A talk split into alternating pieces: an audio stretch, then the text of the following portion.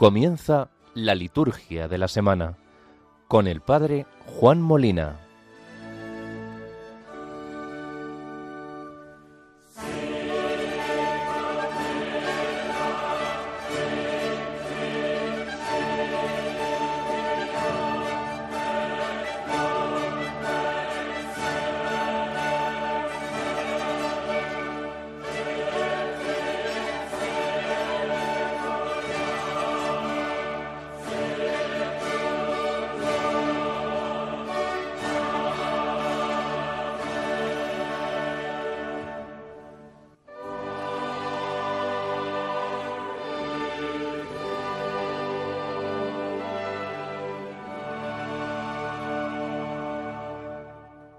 Buenas noches familia, qué alegría volver a estar aquí con todos vosotros en este equipo maravilloso que forma parte de este programa, la liturgia de la semana, en esta extraordinaria cadena que es Radio María, la Casa de la Virgen, la casa de todos nosotros. Fijaros que eh, estamos en la víspera ya de una festividad preciosa, tan esperada por todos nosotros, como es la Natividad de nuestro Señor Jesucristo. El calendario este año nos regala una situación bien curiosa, y es que en esta víspera del 23 estamos celebrando la festividad, la solemnidad del cuarto domingo de Adviento, de hoy 24 de diciembre, pero es que inmediatamente luego por la tarde estaremos celebrando ya la víspera de la fiesta, la solemnidad de la Natividad de nuestro Señor Jesucristo. Que entre medio sabemos que la liturgia es tan rica que nos ofrece distintas misas en distintos momentos. Por ejemplo, el lunes tendremos la posibilidad de la misa a medianoche, que eh, se hace a medianoche del domingo, ya lo sabemos. ¿Cómo lo llamamos? La misa del gallo. ¿verdad? Pero es que luego existe la posibilidad también de la misa de la, a la aurora. Y por último, pues obviamente la misa del día de la Navidad. Bueno, pues eh, en este programa vamos a intentar poner un poco de orden en todas estas cosas y darnos cuenta de la belleza de esta semana que tenemos por delante hasta precisamente la víspera del fin del año civil, con el 31 de diciembre. Ya sabemos que el año cristiano no acaba el 31 de diciembre, sino que acaba con la festividad de la solemnidad de Jesucristo, Rey del universo. El primer domingo de Adviento es el primer día, podríamos decir, del año cristiano. Por eso nosotros no estamos en la dinámica del inicio final de año, pero bueno, para entendernos, pues esta semana que vamos a comentar en el programa de hoy nos lleva desde la víspera de esta de este cuarto domingo de Adviento hasta la víspera del, eh, del primer domingo de la Navidad, que ya sabemos, o sea, el primer domingo después de la Navidad, celebramos la Sagrada Familia, Jesús, María y José. Pues bien, sin más dilación familia, vamos a prepararnos y a poner todo este tiempo en manos del Señor, utilizando también la belleza de nuestra oración colecta de este domingo cuarto de Adviento.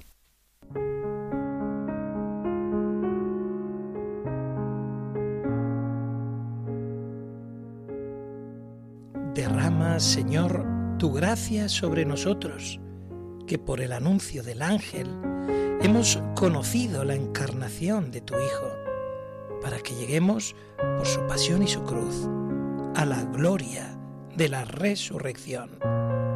Por nuestro Señor Jesucristo, tu Hijo, que vive y reina contigo en la unidad del Espíritu Santo y es Dios por los siglos de los siglos. Amén.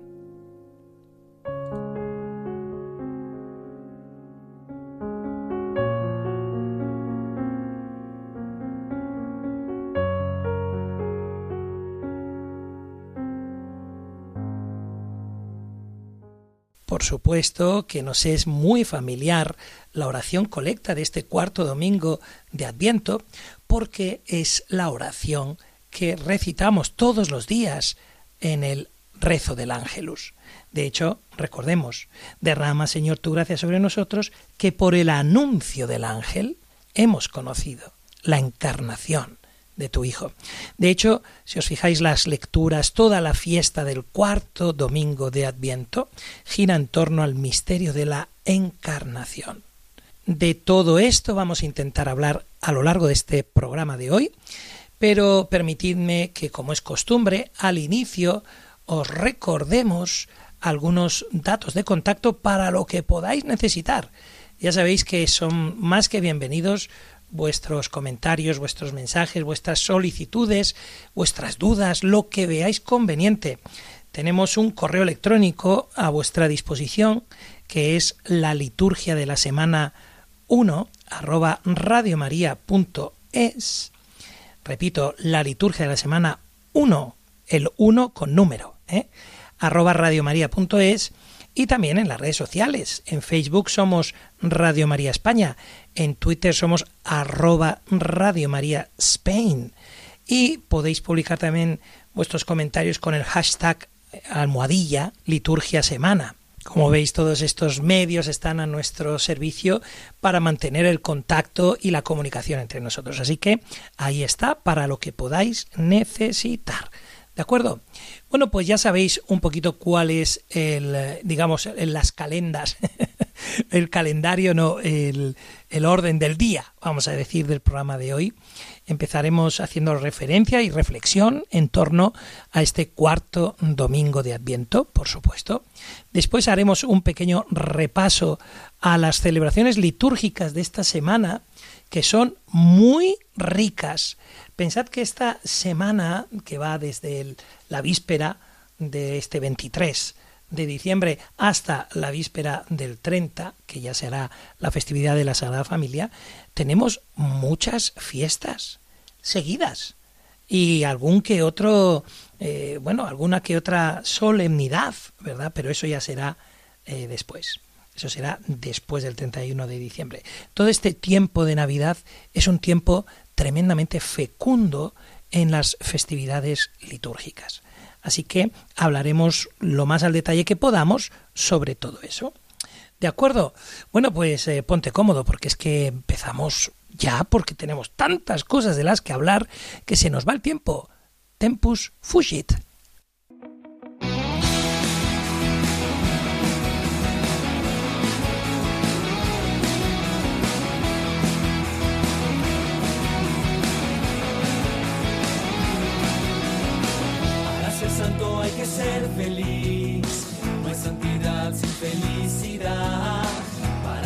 Santo hay que ser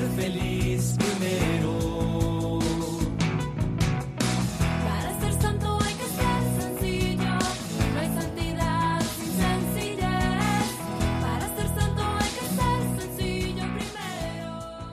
Y es que en el Evangelio que vamos a proclamar en este domingo cuarto de Adviento, escucharemos cómo el ángel le anuncia a María que el hijo que va a concebir será grande, que se llamará Hijo del Altísimo. Y, ojo, le dirá, el Espíritu Santo vendrá sobre ti, y la fuerza del Altísimo te cubrirá con su sombra, por eso el Santo que va a nacer se llamará Hijo de Dios.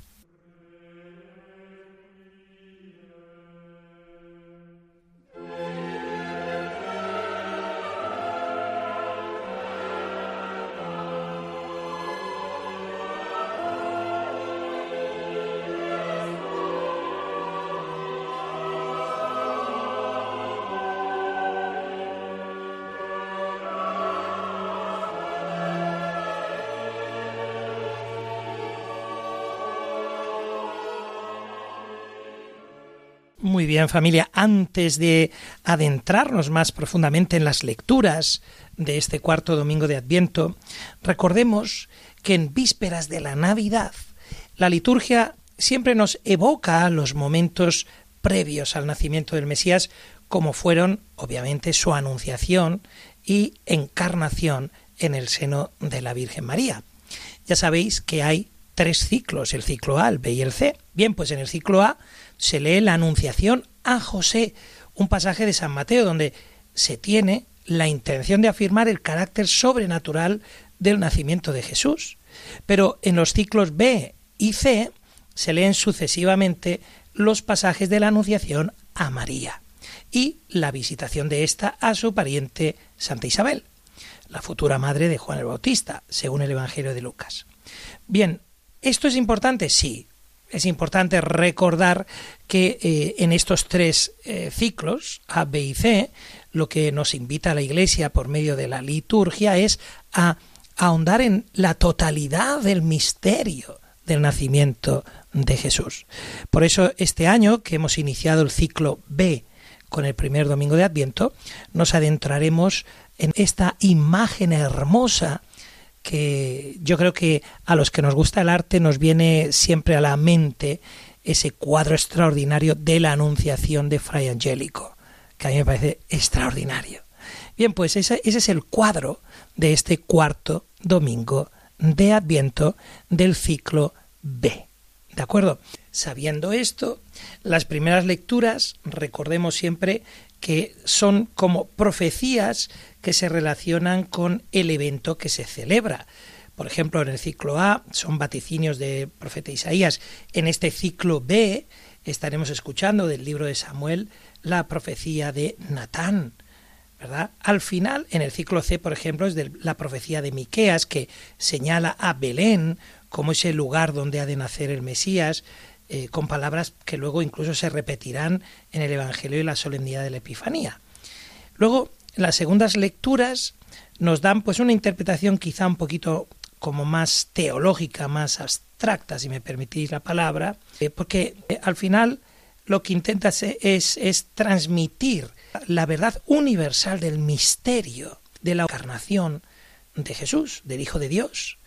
Es el, el, Hijo de David en el doble sentido de la carne y del Espíritu, como dirá en el ciclo A, también como dirá en el ciclo B, con su aparición en el mundo comienza a desvelarse el misterio o el plan secreto de Dios para la salvación de los hombres.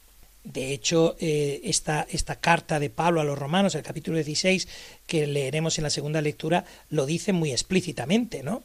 Cuando nos recuerde que eh, la revelación del misterio mantenido en secreto durante siglos eternos, manifestado ahora, dando a conocer la realidad por medio de la Sagrada Escritura, ¿no? del nacimiento de, de Jesucristo. Como vemos, siempre las lecturas andan profundamente eh, relacionadas entre sí. Y el Salmo ya sabemos que responde a la primera lectura. En esta ocasión, el Salmo 88, con ese himno que de todos es muy conocido, Cantaré eternamente tus misericordias, Señor. Bien, pues una vez dicho esto, si os parece, nos adentramos a la profundidad de la palabra que nos va a ser regalada en este cuarto domingo de Adviento. Disfrutémosla, porque vale muchísimo la pena, como siempre.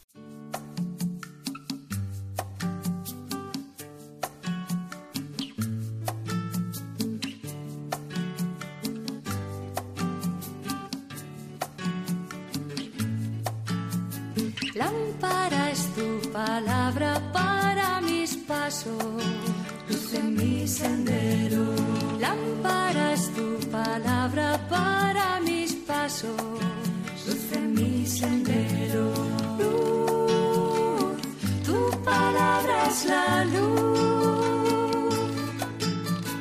Luz, tu palabra es la luz.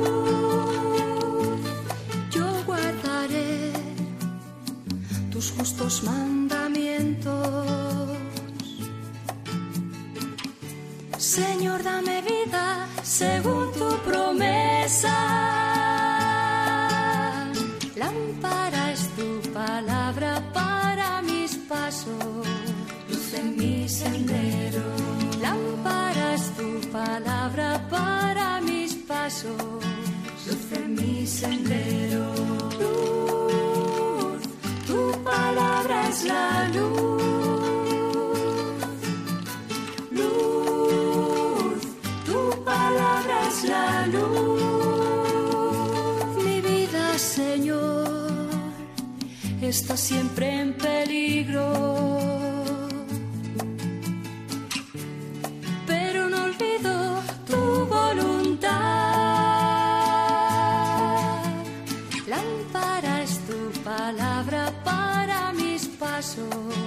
Luz en mi sendero.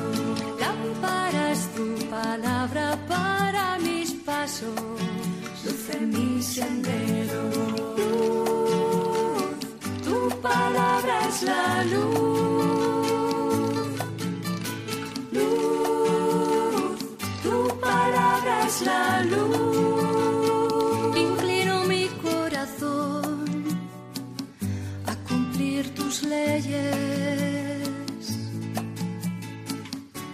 Sé tú la alegría de mi corazón. Sé tú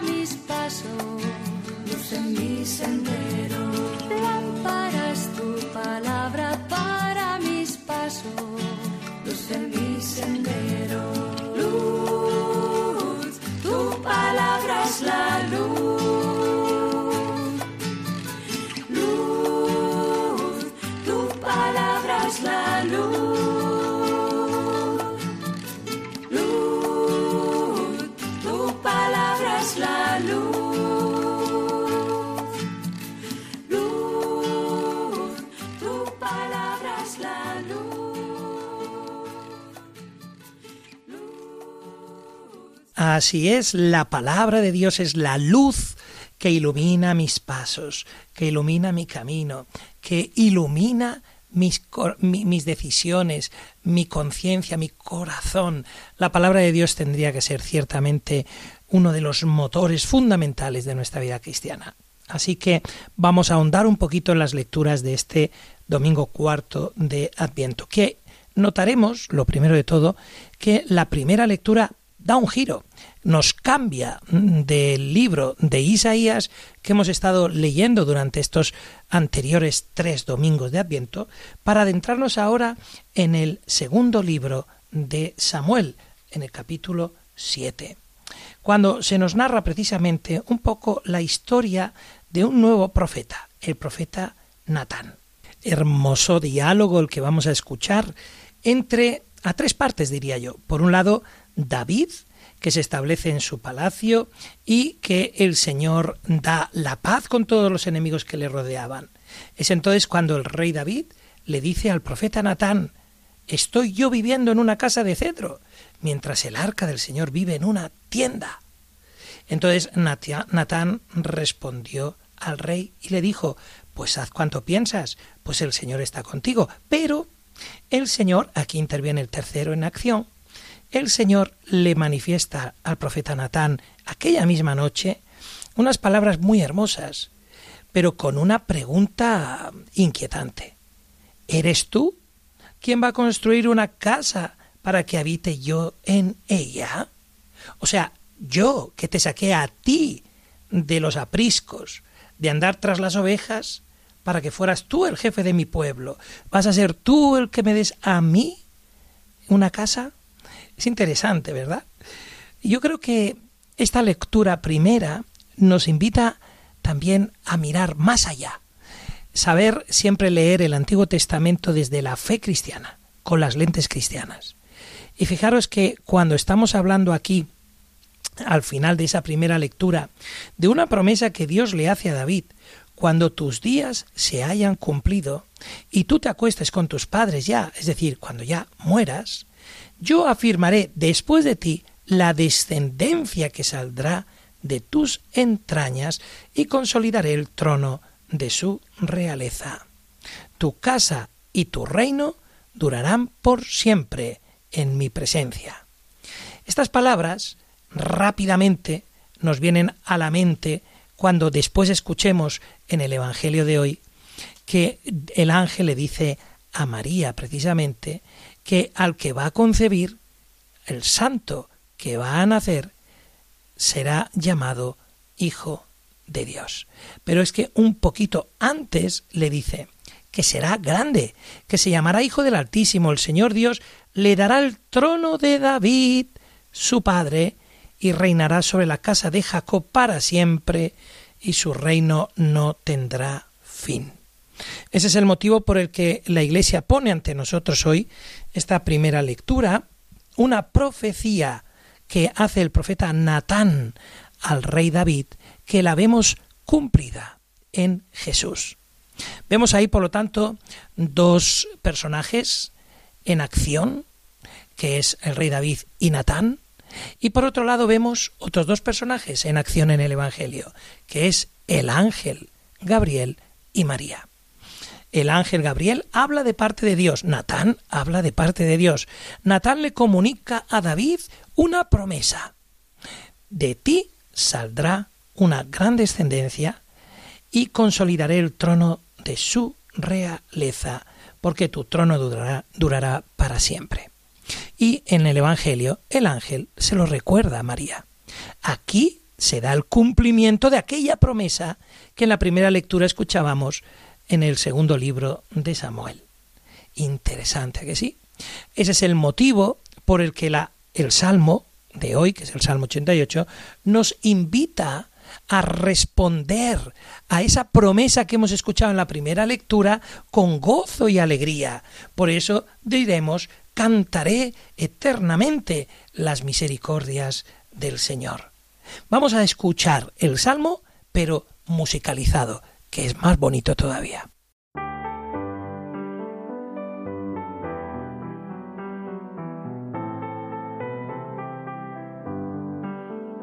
Cantaré eternamente las misericordias del Señor.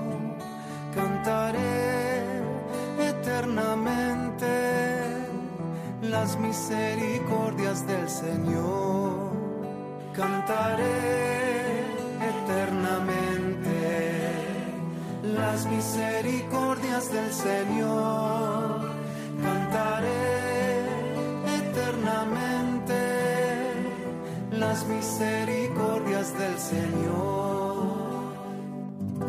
Cantaré eternamente las misericordias del Señor. Anunciaré tu fidelidad por todas las edades. Porque dije tu misericordia es un edificio eterno. Más que el cielo has afianzado tu fidelidad. Cantaré eternamente las misericordias del Señor.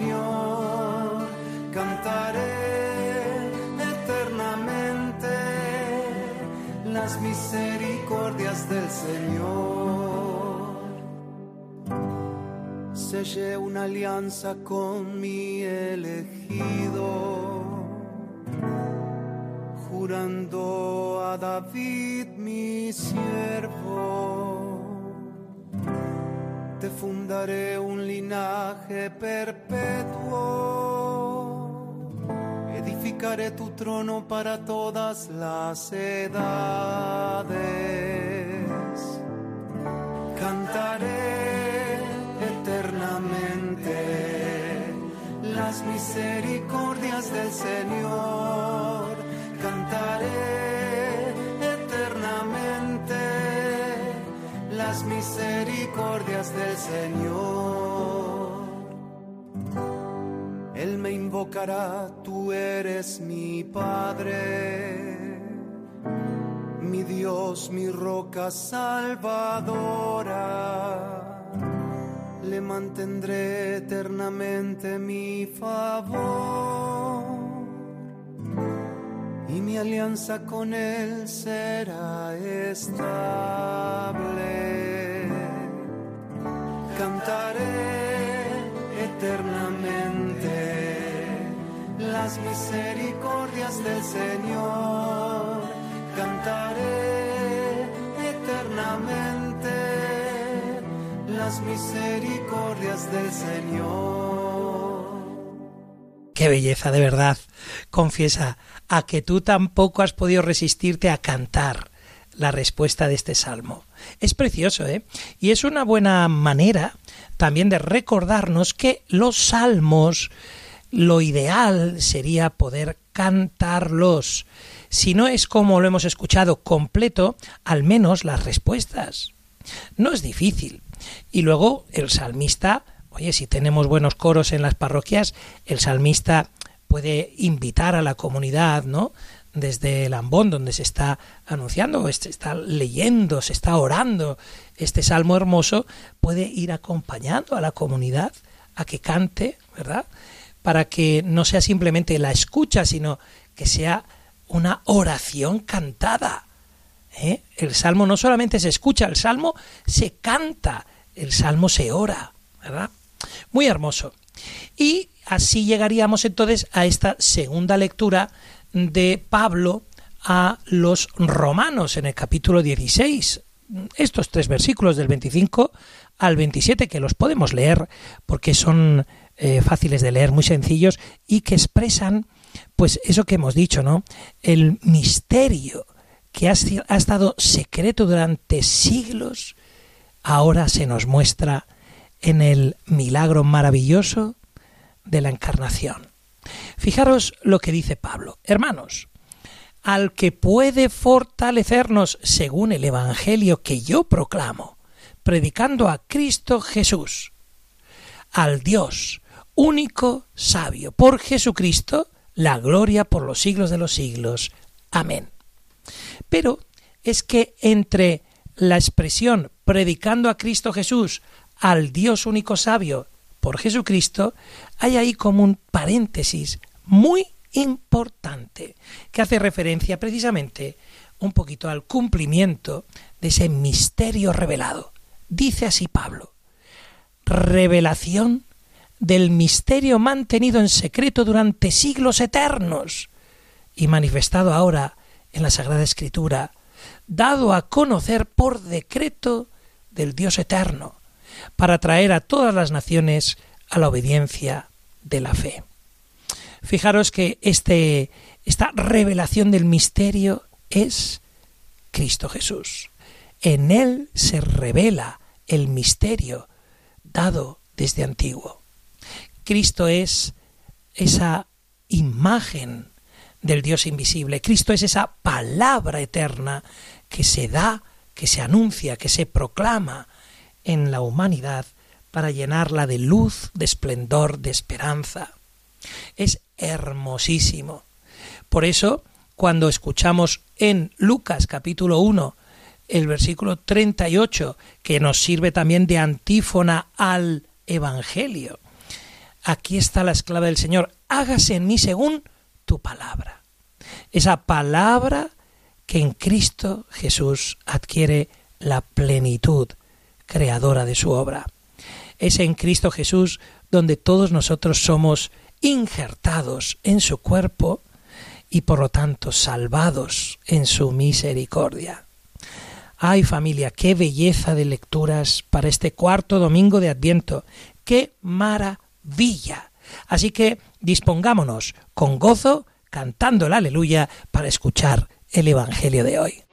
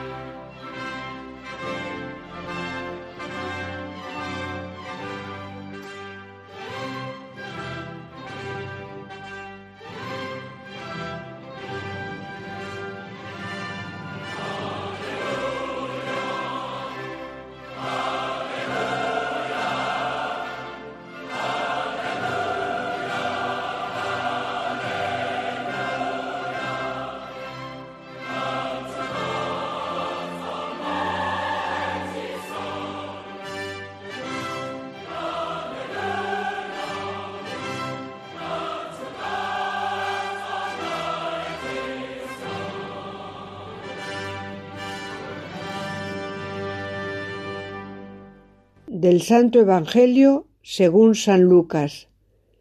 En aquel tiempo el ángel Gabriel fue enviado por Dios a una ciudad de Galilea llamada Nazaret, a una virgen desposada con un hombre llamado José, de la casa de David. El nombre de la virgen era María. El ángel, entrando en su presencia, dijo, Alégrate, llena de gracia, el Señor está contigo. Ella se turbó grandemente ante estas palabras y se preguntaba qué saludo era aquel. El ángel le dijo No temas, María, porque has encontrado gracia ante Dios. Concebirás en tu vientre y darás a luz un hijo, y le pondrás por nombre Jesús. Será grande, se llamará Hijo del Altísimo. El Señor Dios le dará el trono de David, su padre. Reinará sobre la casa de Jacob para siempre, y su reino no tendrá fin. Y María dijo al ángel, ¿Cómo será eso? Pues no conozco varón. El ángel le contestó, El Espíritu Santo vendrá sobre ti, y la fuerza del Altísimo te cubrirá con su sombra. Por eso el santo que va a nacer será llamado Hijo de Dios. También tu pariente Isabel ha concebido un hijo en su vejez, y ya está de seis meses, la que llamaban estéril, porque para Dios nada hay imposible. María contestó, He aquí la esclava del Señor, hágase en mí según tu palabra. Y el ángel se retiró. Muchísimas gracias, María Asunción Quevedo desde Santander, mm, leyéndonos este hermosísimo pasaje tan conocido por todos del Evangelio según San Lucas, la Anunciación. Así es como la conocemos, ¿verdad? Yo creo que si hay alguien que pueda explicarnos de una manera muy hermosa este Evangelio, sin duda alguna, fue nuestro Papa Benedicto XVI. Por eso, permitidme que os ponga un fragmento breve de su enseñanza sobre el misterio de la encarnación. Queridos hermanos y hermanas, con la palabra encarnación se quiere expresar el misterio del Verbo, el Hijo de Dios, que se ha hecho carne. En Jesús Dios ha asumido la condición humana en su integridad para sanarla completamente. Como dice San Ireneo, el Hijo de Dios se ha hecho hombre para que el hombre llegase a ser Hijo de Dios. En la encarnación también Dios no da solo alguna cosa, sino que se da a sí mismo entregándonos a su propio Hijo por nosotros. Así también nosotros debemos actuar en nuestras relaciones movidos por la gratuidad y el amor. Otro aspecto importante de la encarnación es el extraordinario realismo del amor de Dios, que quiere entrar en nuestra historia cargando sobre sí el peso de la vida humana. Nos enseña que nuestra fe no tiene que ver solo con la inteligencia y el corazón, sino que ha de tocar y orientar toda nuestra vida concreta. Por último, el Hijo de Dios encarnado nos muestra quién es el hombre, el verdadero rostro del ser humano, y cómo siguiéndolo cada día realizamos el proyecto de Dios sobre nosotros. Exhorta a todos a meditar el misterio de la encarnación para que el Señor os ilumine y os transforme cada vez más en imagen de su Hijo, hecho hombre por nosotros. Que Dios os bendiga.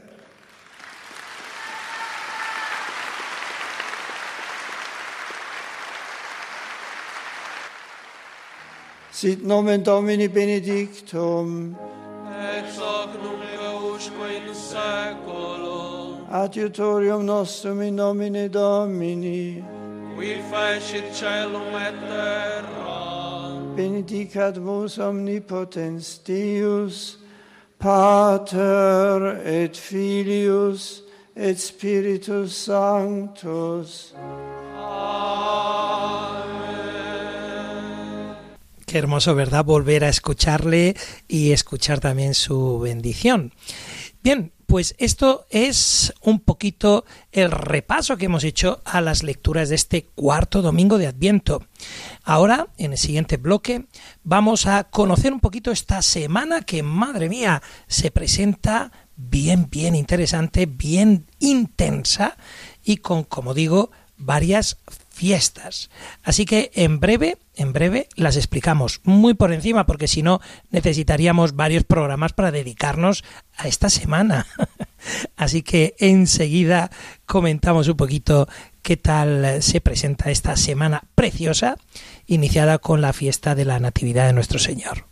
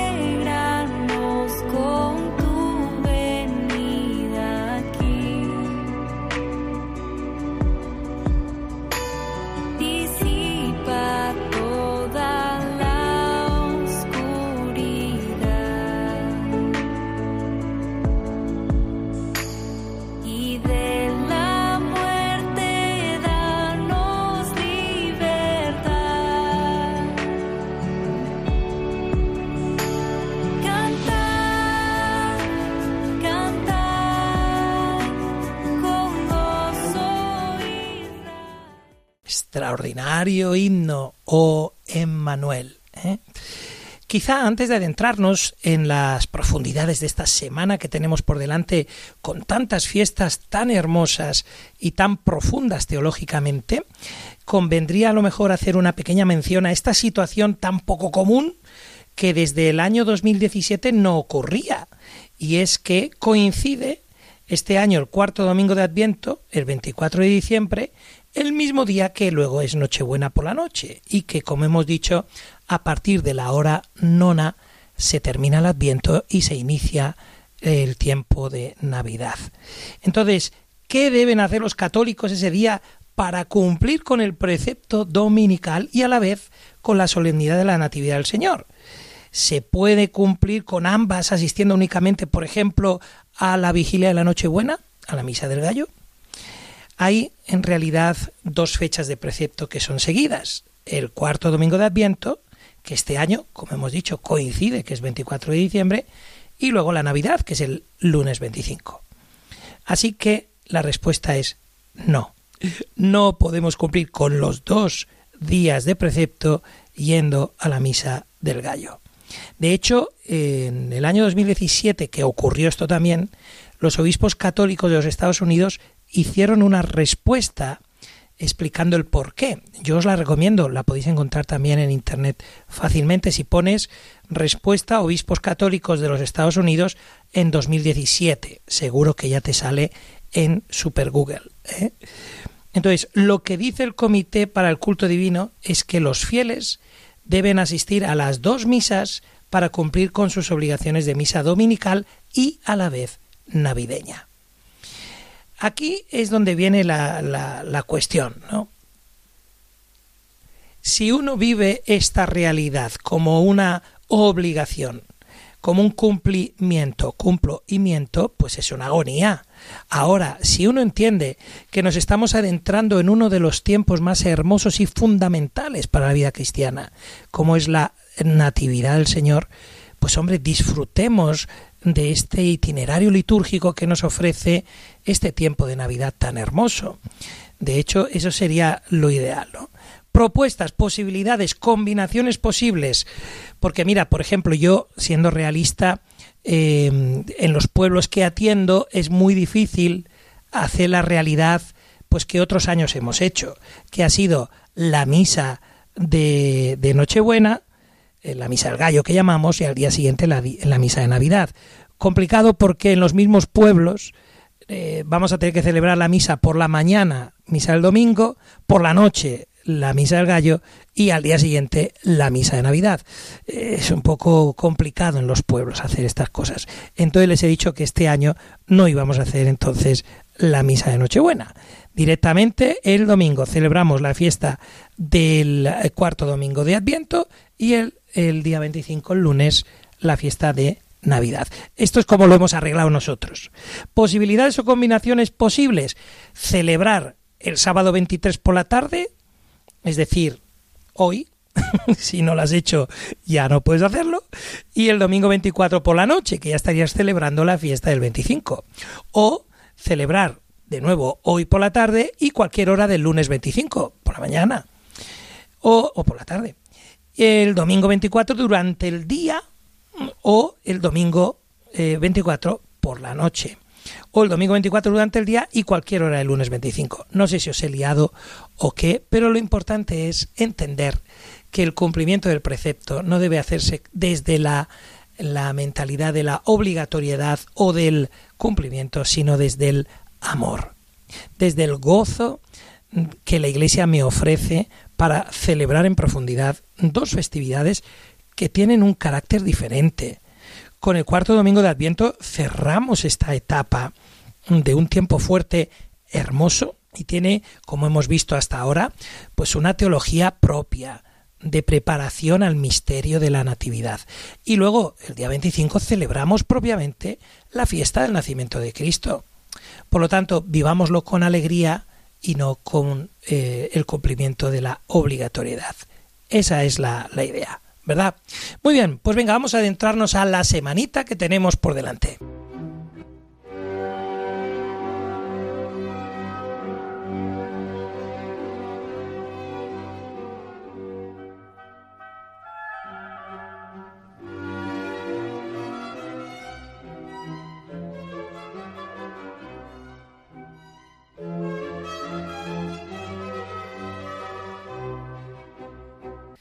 Así que este tiempo de Navidad que empezará este 24 de diciembre nos llevará hasta el bautismo del Señor, que es el domingo siguiente a la Epifanía.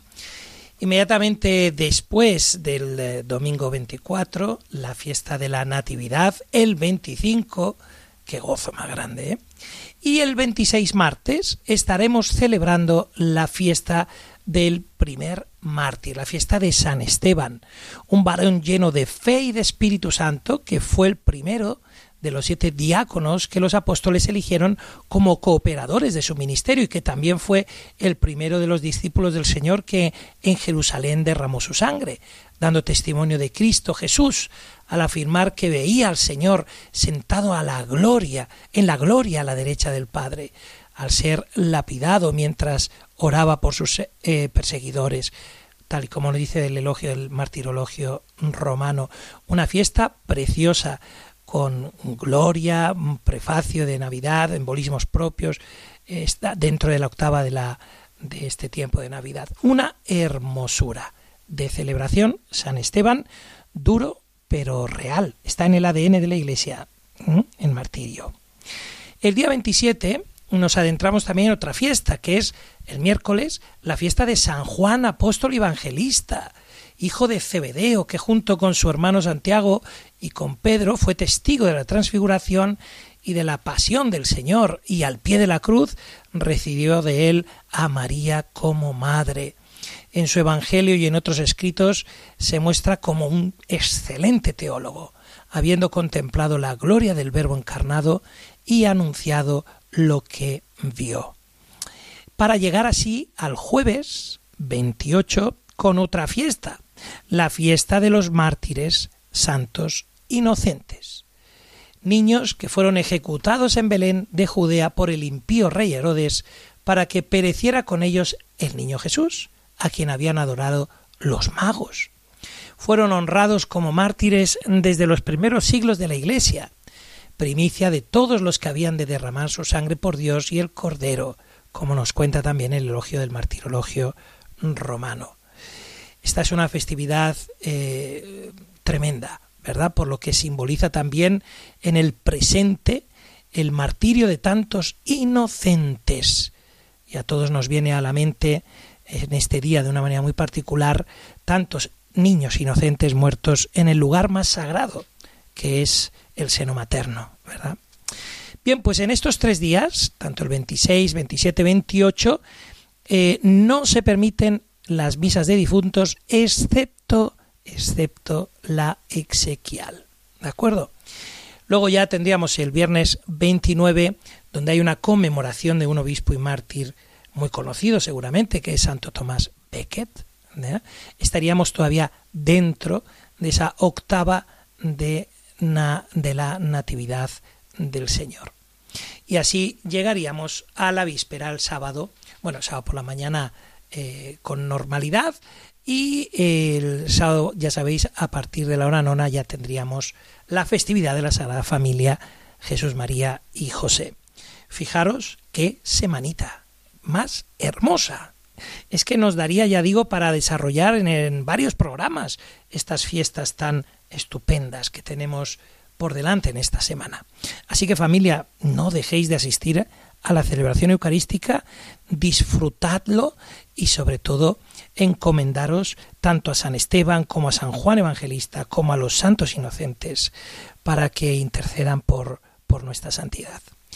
Y en este tercer bloque que nos queda vamos a, a seguir con la lectura del orden general del misal romano. Así que no te lo pierdas.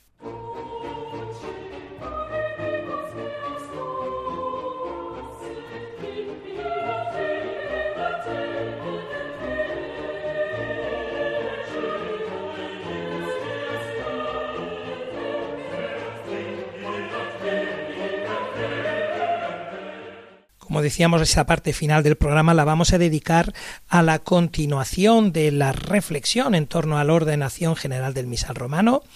Nuestro eh, hermano Rafael Casas el, el sábado pasado nos llegó a comentar del número 240 al 251. Así que hoy empezaremos nosotros desde el 252 hasta lo que nos dé de sí, que ojalá sea, si Dios quiere, hasta el 259. Pero antes de ello, acordaros que estamos en Adviento y que este tiempo Radio María también precisa de nosotros.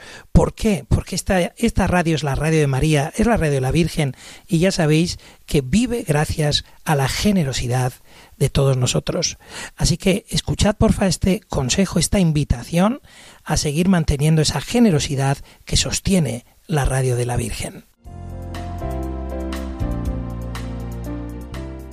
Dad gracias al Señor porque es bueno, porque es eterna su misericordia. Rezamos en los salmos.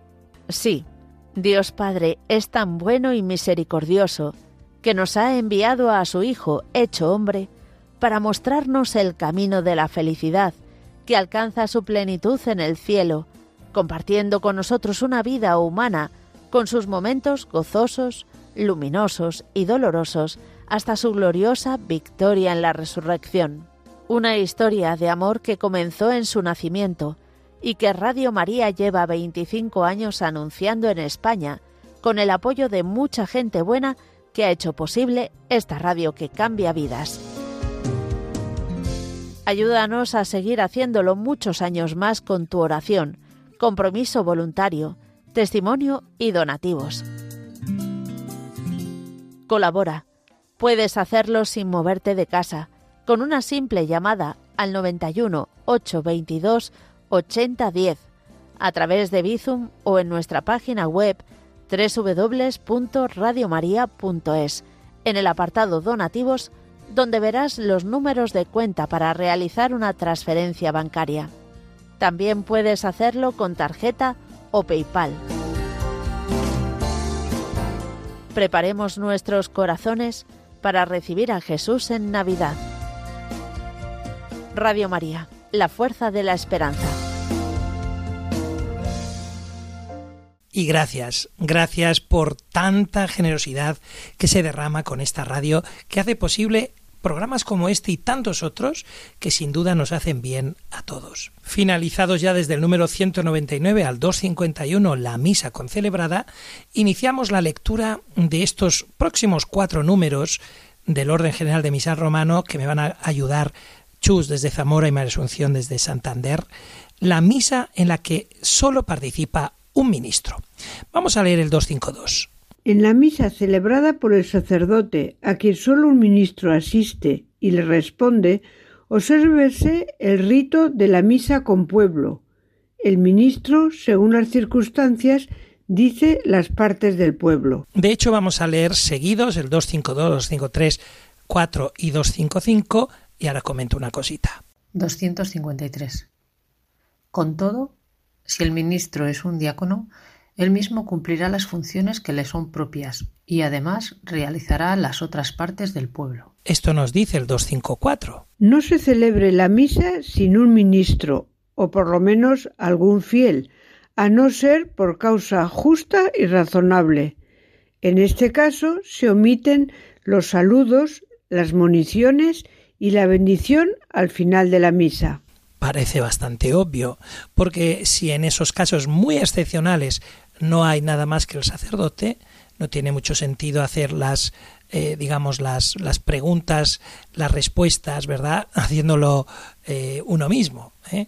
Por eso se omiten saludos, municiones y bendición al final. Llegamos así al último número 255. Antes de la misa se prepararán los vasos necesarios en la credencia o sobre el altar al lado derecho por si acaso alguien no lo ubica, la credencia es esa mesita que se sitúa junto al altar. Vemos cómo el misal nos permite utilizar tanto la credencia como la ubicación derecha del altar. Preferentemente la credencia, creo que es lo suyo. ¿Eh? Y eh, con esto llegamos al fin. No quiero empezar otros números porque se nos ha echado el tiempo encima y así a partir del próximo programa iniciamos los ritos iniciales en este tercer apartado de la misa en la que solo participa un ministro. Familia, ánimo con esta semana preciosa, es un itinerario maravilloso el de esta octava de Navidad, así que disfrutémoslo de verdad y que el Señor nos llene de sus bendiciones. Podéis comunicaros con nosotros con vuestros comentarios en nuestro correo electrónico la liturgia de la semana 1 arroba radiomaria.es y en las redes sociales. En Facebook somos Radio María España y en Twitter arroba Radio María Spain. Y podéis publicar vuestros comentarios con el hashtag liturgia semana. Además, nos podéis enviar vuestros mensajes únicamente durante la emisión del programa a nuestro WhatsApp 668 594 383. Que el Señor os guarde y os bendiga en el nombre del Padre y del Hijo y del Espíritu Santo. Amén. Laudetur Jesus Christus.